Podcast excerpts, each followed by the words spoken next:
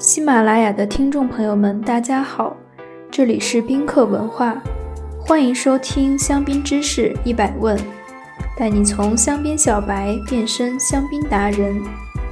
今天我们来讲一讲如何读懂香槟酒标。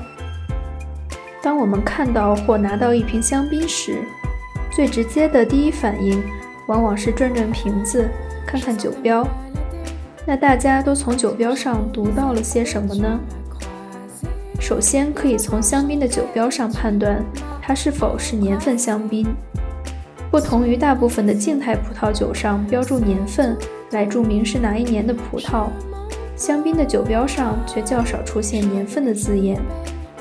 没有标注年份的香槟，也就是我们通常所说的非年份香槟 （non-vintage）。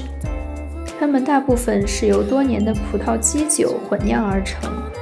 同时，非年份香槟在上市之前需要在瓶中陈酿至少十五个月，待渣陈酿十二个月。通常，标注了年份的香槟被称为年份香槟 （vintage millésime），指百分百采用同一年份采收的葡萄酿造的香槟。并且陈酿时间至少为三年三十六个月，酒标上的年份为葡萄采收年份。第二个就是类型，一般香槟酒标上会清楚地标出这款香槟是白中白香槟 （Blanc de Blanc），黑中白香槟 （Blanc de Noir），还是桃红香槟，让消费者一目了然地 get 到香槟的类型。第三就是香槟的补糖量，香槟区位置接近酿酒葡萄种植的最北限度，所酿葡萄酒一般酸度较高，二氧化碳的溶解也会使酒中酸度稍有增加，这使得酒庄往往需要向香槟中加入外源的糖分来与之融合，才能使其达到完美的酸糖平衡。而我们在香槟酒标上看到的 b u t Nadur。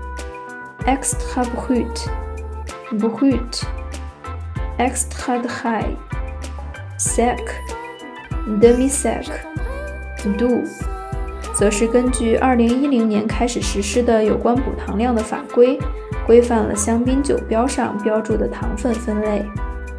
第四，单一园，经常听到香槟爱好者们谈论 g r a n Cru，在香槟区，Cru。是指整个村落的葡萄园。三百二十个香槟区的村落被分为三个等级：cru、p r e m i e cru 和 Grand Cru。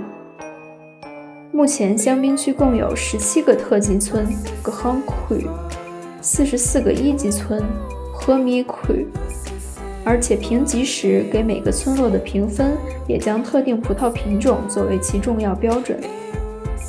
第五。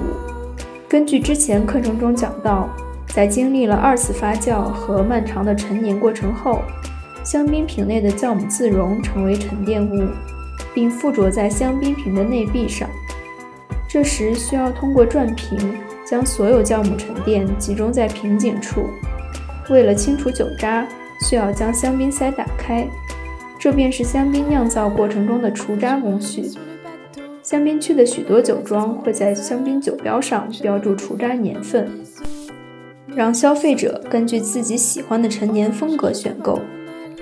今日教大家根据补糖量的几种香槟类型发音：干 （sec），sec，sec；半干 （demi-sec），demi-sec，demi-sec。甜，do，do，do，你学会了吗？如果听友们有关于香槟知识的小问题，欢迎在评论区互动，也可以关注宾客文化公众号，发现更多香槟的资讯。